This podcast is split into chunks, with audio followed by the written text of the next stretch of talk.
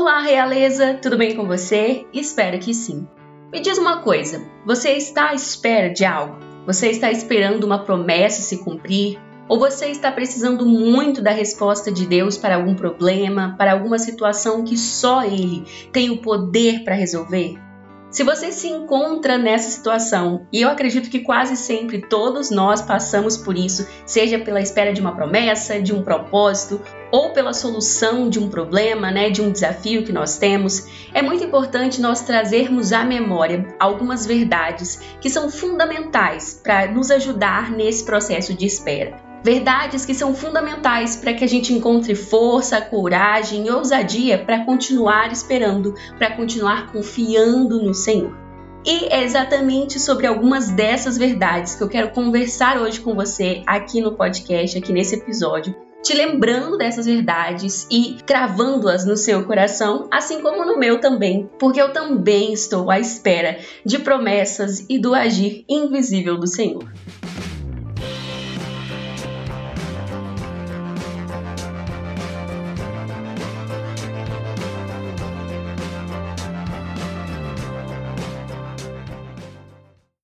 Nos últimos dias, eu pude reler a história de Abraão e Sara mais uma vez. E como sempre, eu aprendi muito de novo. É incrível como que a Bíblia é realmente viva, né? E mesmo que nós venhamos a ler uma passagem várias vezes, Deus sempre nos fala de maneira diferente. Abre os nossos olhos para alguma coisa que a gente não tinha visto, ou mesmo traz à memória algumas lições que nós já tínhamos aprendido, mas que nós esquecemos né, em algum momento do caminho. E enquanto eu lia a história desse casal, eu pude mais uma vez me lembrar por que Abraão ficou conhecido como o pai da fé. E pude mais uma vez aprender com eles lições preciosas sobre a importância de esperar em Deus e sobre como nós devemos esperar. Eu não sei se você está à espera de alguma coisa, de alguma promessa, da solução para um problema. Eu sei que eu estou à espera de algo. Há nove anos o Senhor me fez uma promessa que ainda não se cumpriu ao todo. Ainda faltam muitas partes dessa promessa e eu não tenho a mínima ideia de como ele fará isso. Mas aqui estou eu, esperando, continuo contando, né? Pode ser que eu espere mais 10, mais 15 anos, pode ser que aconteça no fim do ano, eu não sei. E como eu também sou uma pessoa que está no processo de espera, enquanto eu li a trajetória de Abraão e de Sara, foi impossível não aprender de novo, não ser lembrada de algumas lições, como eu já falei. E Deus me falou muito a respeito disso enquanto eu lia sobre esse casal. E eu não queria ficar com essas lições só guardadas para mim, né? Então resolvi trazê-las aqui para vocês hoje e vou compartilhar algumas lições preciosas que todos nós, todas nós precisamos lembrar enquanto nós estamos esperando. A primeira lição que eu gostaria de compartilhar com você hoje, então, é que a espera pode sim levar muito tempo. A espera pode ser longa, mas independente do tempo que ela dure, ela valerá a pena e nós sempre precisamos lembrar disso. E para nós vermos como que a espera pode demorar, vamos lá na história de Abraão. Abraão tinha 75 anos quando Deus revelou a ele seu chamado.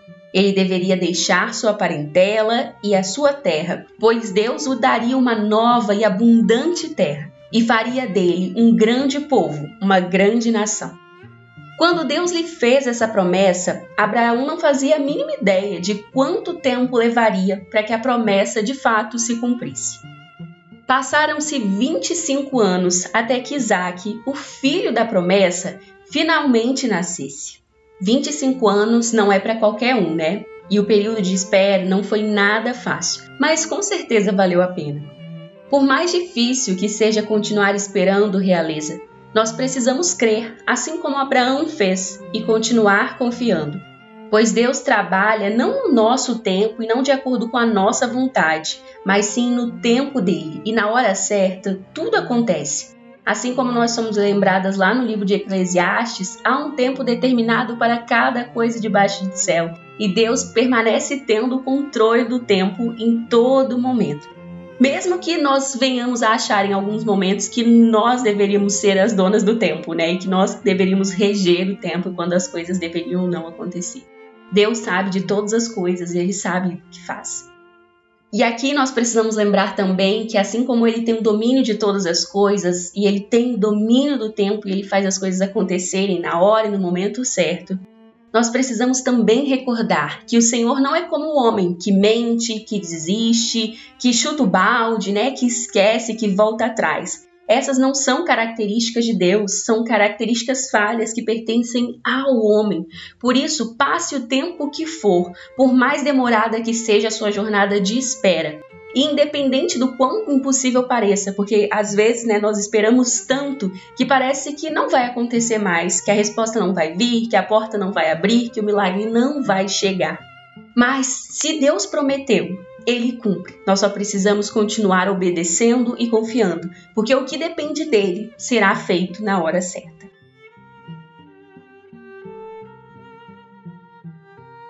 A segunda lição que nós precisamos ter em mente é que a espera pode se tornar cansativa e nos levar a tomar decisões erradas. Por isso, nós precisamos ficar sempre atentas. Assim como eu disse, a espera de Abraão e Sara não foi nada fácil.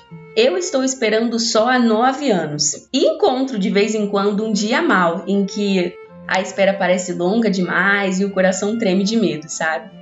Imagina o que Abraão e Sara passaram esperando por 25 anos. Quais foram as sensações que invadiram aqueles corações? Qual foi o medo, a densidade do medo que eles sentiram? Será que eles tiveram momentos de dúvida, de incerteza, de insegurança?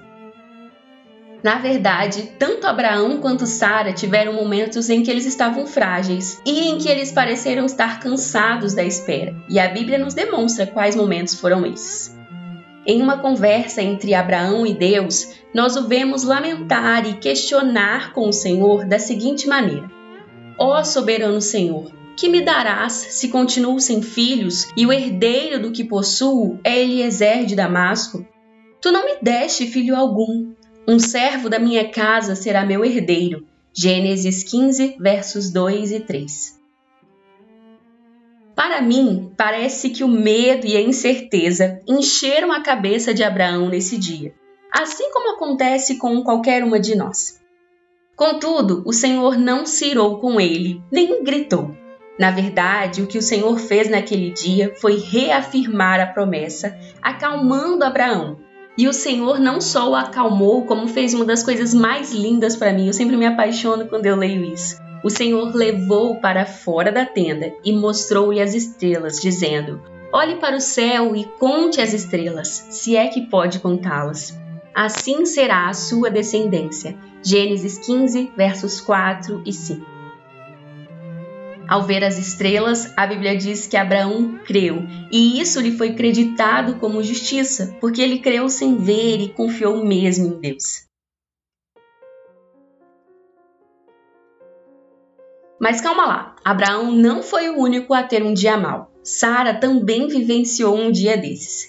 Dez anos depois da promessa ter sido feita a Abraão, Sara também se cansou de esperar e como Deus ainda não havia lhe dado nenhum filho, ela decidiu dar um jeitinho, sabe? E fazer com que a promessa se cumprisse com suas próprias mãos. Foi justamente nesse momento que ela pensou em Agar, sua serva egípcia.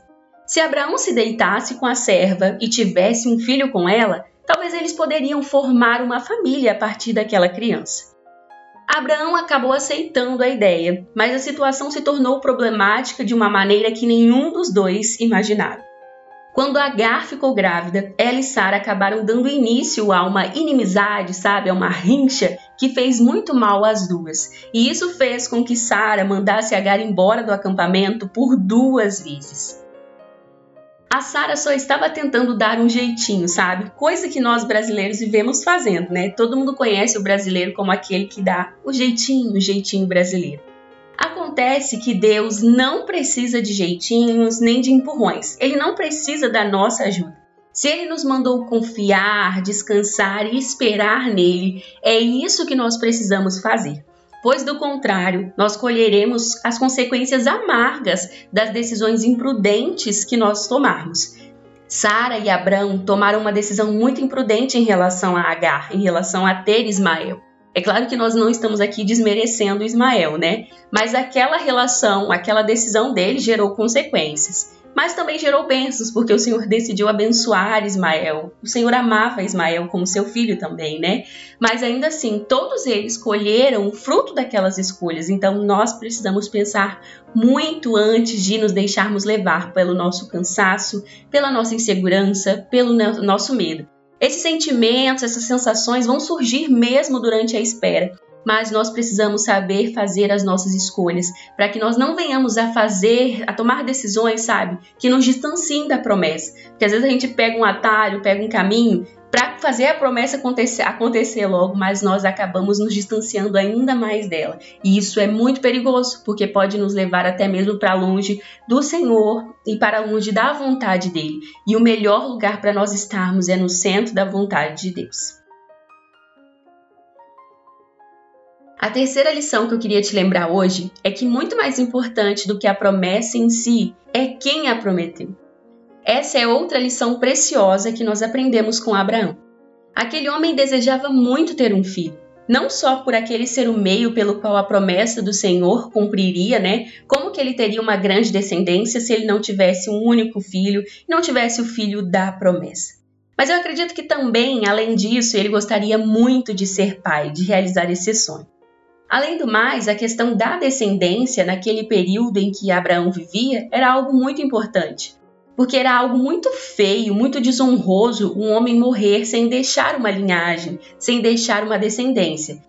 E para solucionar isso, quando eles se casavam com uma mulher que era estéril, eles costumavam se casar de novo para ter filhos com uma outra mulher. Por isso que não é tão estranho para aquele período Abraão ter se deitado com Agar, né, com a concubina, porque era muito comum o homem ter uma segunda esposa ou uma concubina para ter filhos com ela, para dar continuidade à sua linhagem. Por isso que isso acontece aqui na história de Abraão, caso você tenha dúvidas a respeito disso. Eu imagino que realizar o sonho de ter Isaac em seus braços deve ter sido algo assim fenomenal, algo demais. Eu já tive a oportunidade de conhecer um casal que sofria com esterilidade, que não conseguia ter filhos depois de anos de tratamento, anos de campanha de oração, anos de luta. E quando eles já pareciam sem esperança, sabe? Que eles já estavam um casal bem maduro, a esposa já estava bem passando mesmo da idade de engravidar eles presenciaram esse milagre de ter um filho, assim, chegando bem ali na, na meia-idade mesmo, quando o prazo está vencendo, sabe? E a esterilidade daquela mulher foi curada pelo Senhor. E é uma coisa linda demais de se ver. Então eu fico imaginando Abraão e Sara. E, cara, é realmente um sonho, né? Um sonho gigantesco. Quem aí sonha em ser mãe, ou quem já realizou esse sonho, sabe. Apesar de tão sonhado e amado, quando o Senhor pediu que Abraão entregasse Isaac como sacrifício, Abraão não pensou duas vezes, obedecendo ao pedido de Deus. Essa atitude demonstra pra gente que não era a promessa em si que importava para Abraão, sabe? Mas sim o seu Deus, o relacionamento que Abraão tinha com ele. É claro que ele amava o seu filho, é claro que ele o desejava, é claro que ele queria o ter consigo.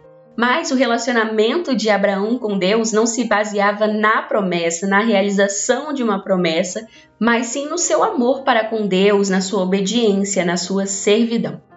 Muitas vezes nós acabamos nos perdendo e só buscamos a Deus por causa de um milagre que precisamos, pelo cumprir de uma promessa. Contudo, por mais grandiosa e necessária que a nossa promessa ou a nossa necessidade sejam, muito maior do que ela e do qualquer coisa que Deus possa fazer por nós nesse sentido, é a nossa vida com Deus. Viver para conhecê-lo, para servi-lo, para amá-lo, para alcançar a salvação nele, é algo muito mais importante do que simplesmente viver o cumprir de uma promessa, seja ela ministerial, seja realizar um sonho. Então nós devemos nos direcionar a Deus, buscá-lo, viver com ele, não pela promessa em si, mas por estar com ele. Então lembre-se, maior do que a sua promessa é o autor da sua promessa, quem está por trás dela. Ele deve sempre estar em primeiro lugar. E a última lição que eu queria compartilhar com você hoje é que a sua promessa pode até parecer impossível aos olhos humanos, mas para o autor dela, ela não é impossível. Quando eu olho para as circunstâncias à minha volta, para as circunstâncias em que eu estou inserida hoje, para os recursos que eu tenho e as possibilidades né, que vão surgindo, dificilmente eu vejo um ambiente favorável, sabe? Com oportunidades, com recursos para o cumprir da minha promessa. Na verdade, a minha promessa parece inadequada para a minha realidade. A promessa que Deus me fez há nove anos atrás não se encaixava na realidade que eu tinha naquele momento, nem se encaixa na realidade que eu tenho agora. Ela parece algo grande demais para a minha realidade.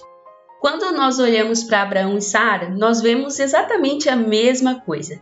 Vejamos alguns desafios que faziam parte então da vida desse casal e que faziam com que a promessa deles destoasse, não se encaixasse com a realidade que eles tinham. O primeiro desafio que eu encontro já está no ato de Abraão e Sara terem que deixar a sua parentela e seguirem para outra terra. Nunca é fácil deixar as pessoas que você ama e o ambiente que você conhece. Seguir um caminho novo, uma nova direção, quando você não tem certezas, quando você não tem um trajeto bem definido e não sabe quais vão ser os, todos os objetivos, sabe, daquele novo caminho, pode ser algo muito difícil de se fazer, principalmente quando você não conhece ninguém nesse novo caminho. Mas ainda assim, por mais desafiador que o cenário fosse, Abraão e Sara toparam a ideia. Um outro desafio, um dos grandes, era ir para uma terra que já era habitada por outros povos. O Senhor prometeu a Abraão e Sara a terra de Canaã, uma terra que era habitada por diversos povos, povos de culturas diferentes, de religiões diferentes, povos que muitas das vezes vão se mostrar violentos, vão se mostrar militarmente capazes de vencer guerras na época lá do finzinho da vida de Moisés, da vida de Josué, nós vamos ver o povo israelita enfrentando esses povos desafiadores e o Senhor estendendo a mão sobre eles e os dando a vitória. Então não era um povo fácil também de se encarar, né? Não eram povos fáceis porque eram diversos povos. E a última circunstância desafiadora que eu separei para a gente meditar é que Abraão tinha a promessa de ter uma grande descendência, ele seria pai de uma nação. Mas como ser pai de uma nação quando a sua esposa é estéril? Todas essas circunstâncias faziam com que a promessa de Abraão não se encaixasse na sua realidade, né? Faziam com que a promessa se mostrasse ainda mais difícil, ainda mais impossível para os olhos humanos. Aliás, qualquer um poderia ter olhado para essas circunstâncias e desistido mas lidar com as impossibilidades e com cenários que são contraditórios, que são muitas vezes humanamente impossíveis mesmo de serem vencidos, não depende de nós, meros humanos, meros seguidores de Jesus, mas sim do próprio Senhor. O que nós precisamos fazer, o que cabe a nós, é obedecer e confiar. Quem lida com impossíveis, quem abre portas onde não tem parede, quem faz o mar se abrir, quem faz uma árvore pegar fogo, é o próprio Deus. E assim como Jesus bem nos lembrou, para o homem pode ser impossível, mas para Deus todas as coisas são possíveis. Mateus 19, 26. Eu espero que essas quatro verdades falem ao seu coração e encontrem um lugarzinho aí, encontrem morada, sabe? Para que durante a sua espera, para que durante a sua jornada de espera, você possa encontrar consolo, conforto, certeza e segurança de que você está de mãos dadas com um Deus que tudo pode e que se foi ele que te prometeu, então a sua promessa chegará. Chegará a hora da tua vitória, a porta será aberta. Eu creio em nome de Jesus e espero que você creia também. Eu oro para que esse podcast tenha abençoado a sua vida, tenha te incentivado a continuar confiando em Deus e esperando nele, porque Ele é o Deus que tudo pode.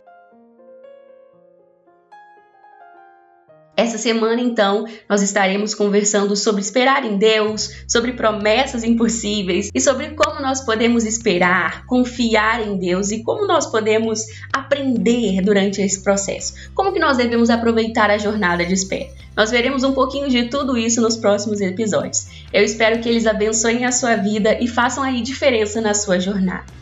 Eu agradeço por você me ouvir até aqui. Esse episódio ficou um pouquinho longo, né? Pois é, falei demais, mas é porque eu realmente sou apaixonada, gente, pela história de Abraão e Sara. Então espero que esse episódio tenha feito diferença aí no seu dia, tenha te abençoado e tenha te aproximado mais do Senhor. Mas enfim, chega de falar, deixa eu ir embora, senão eu fico aqui até amanhã. um beijo, tchau, tchau, graça e paz.